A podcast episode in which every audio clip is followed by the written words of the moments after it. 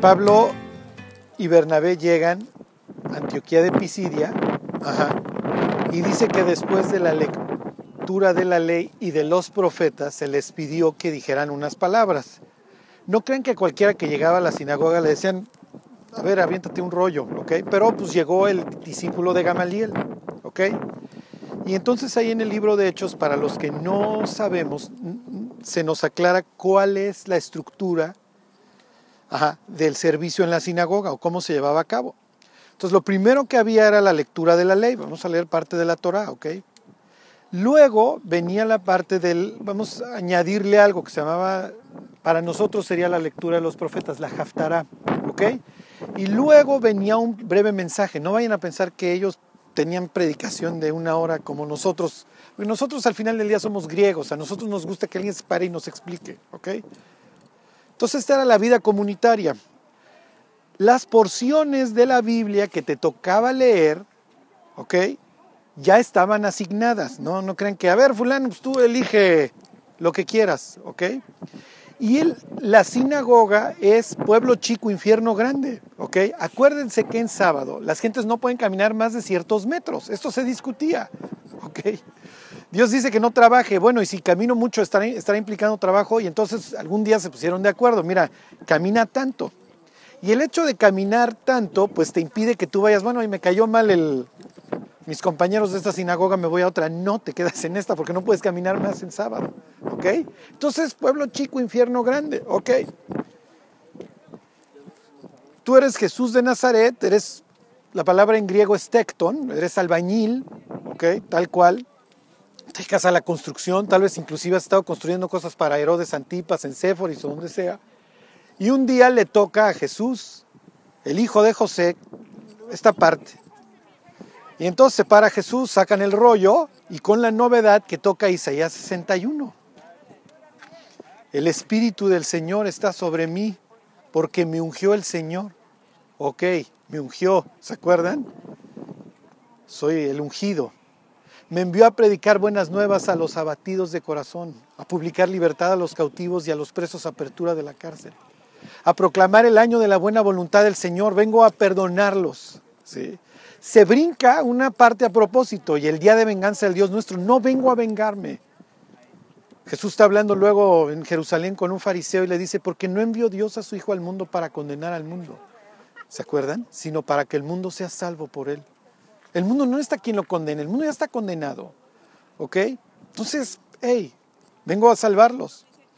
Y entonces, termina esta cuestión y todo esto es para que la historia o lo que les voy a decir se llama ¿qué es un cristiano? ¿Ok? Y entonces termina Jesús y se avienta la novedad, esto se ha cumplido hoy delante de ustedes. ¿Ok? Y entonces, pues si tú has ido toda tu vida a esta sinagoga, en un pueblo, como decía Gustavo, que no, o sea, que no es lo guau, ¿de dónde sacas que tú eres el Mesías? Y se supone que en Nazaret lo que vas a producir es nada más y nada menos que el Salvador, el Netzer, el vástago. Nosotros gentiles llegamos al Evangelio de Mateo y leemos que la familia de Jesús viene regresando de Egipto, huyendo de Herodes el Grande, y si no llueve, llovizna, bueno, ya no está Herodes el Grande, pero está Arquelao, el loco, y entonces, pues vete al norte, vete a Nazaret. Y así se cumplió la palabra dicha por el profeta que había de ser llamado Nazareno. Y tú buscas en la Biblia y dice, no dice Nazareno. Entonces acuérdense que siempre hay que tener alguien que sepa. Yo tenía mi amigo hebreo y le hablo, doctor Vlad, ¿dónde dice que el Mesías es Nazareo? Y me manda su mail, inmediatamente se pone a investigar. No, es que es Netzer. ¿Y dónde está Netzer? Isaías 11. Jeremías 23, va a salir un tronco de la vara de Isaí, ¿se acuerdan? Isaí es el papá de David, un Netzer. Ok, si tú vives en Nazaret, bajo bota romana, ok, ahora con Herodes Antipas, pues lo que estás esperando es que venga el Mesías y de repente viene literalmente un albañil a decir que es el Mesías. ¿De qué me estás hablando? Y como la Biblia no tiene, ¿se acuerdan? Caras, no, no, no, no escuchas las carcajadas, pero sí te implica que está sucediendo. Y entonces Jesús va a citar dos pasajes de la Biblia que tienen que ver con Carmel, ¿se acuerdan? Toda la historia está relacionada. Y les dice, muchas viudas había en la, en la época de Elías el profeta, y Elías no fue enviado a ninguna viuda en Israel, sino una viuda en Sidón, Sarepta. Había muchos leprosos en Israel. Fíjense cómo cita la Biblia. Pero a ninguno de ellos curó, sino a quién? A Namán el sirio. Y se sienta. ¿Qué les dijo? Porque no hay fe. ¿Sí me explico? Porque no hay fe. ¿Qué, es, qué, están, ¿Qué se espera del Mesías? Obviamente estoy esperando que me quites la bota romana. ¿Esa es, esa es la cuestión al final del día. Y les sigo la historia. Isaías 61 continúa diciendo, y eso aparte ya no la cita Jesús, reedificarán las ruinas antiguas y levantarán los asolamientos arruinados. Reedificarán las ciudades arruinadas los escombros de muchas generaciones. ¿Se acuerdan? Esos somos, los escombros de muchas generaciones. Y eso es precisamente lo que viene a arreglar Jesús. ¿Para qué te quito la bota romana si tu corazón va a ser el mismo? Tu problema no es Roma, no es el socialismo, no es el capitalismo, no es Donald Trump. Si te regreso al paraíso con el mismo corazón, vas a volver a tener gas mostaza, vas a volver a tener un penal, vas a volver a tener divorcio. El problema del ser humano no está en sus circunstancias, está en su corazón. Y lo que Jesús viene a arreglar no son las circunstancias. La bota romana no es tu problema. ¿Se acuerdan sin fe? Es imposible agradar a Dios porque el que le busca tiene que creer que le hay y que es recompensador de los que le buscan. Y entonces a Jesús lo traen aquí porque él se hace pasar por Dios, por, por blasfemo. Y es aquí donde lo quieren tirar. Y dice el Evangelio de Marcos que pasa en medio. ¿Ok?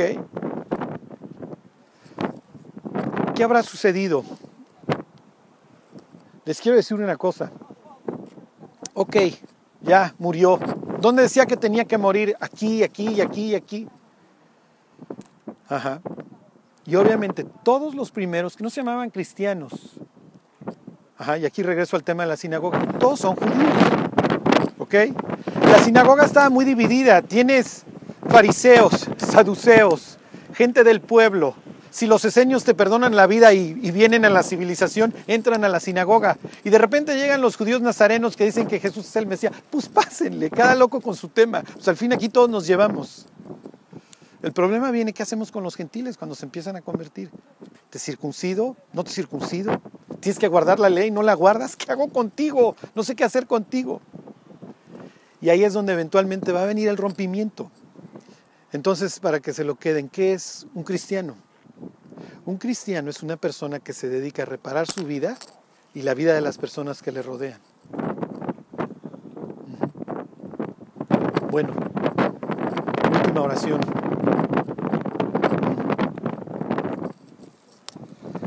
Dios te queremos dar gracias por todo lo que hemos aprendido hoy. Te damos gracias Dios porque nos alcanzaste con un propósito, arreglar nuestra vida Dios y la vida de los que nos rodean. Te damos gracias Dios porque nos has dado el privilegio de ser usados por ti. Te pedimos nos bendigas, que bendigas a Gustavo Dios, a Ronnie, a sus familias y a cada uno de los que estamos. Te lo agradecemos Dios en el nombre de Jesús. Amén.